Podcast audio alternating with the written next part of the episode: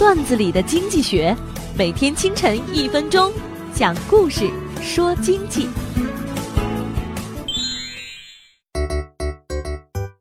股民经常会听到列庄的故事，大家都知道，股市里到处都是庄家，可是谁都没有见过。经常会有神人冒出来说：“庄家那么牛，我还是在庄家的大腿上撕下一块肉。你们看，我就在某庄股上赚钱了。庄家没什么可怕的，我还要继续在他们身上吸血。”过了一段时间，我们就会看到这样一则新闻：某散户亏损严重，妻子跟其离婚后，散户严重抑郁，在证券营业部跳楼而亡。仔细一看，就是那位在庄家大腿上撕一块肉的家伙。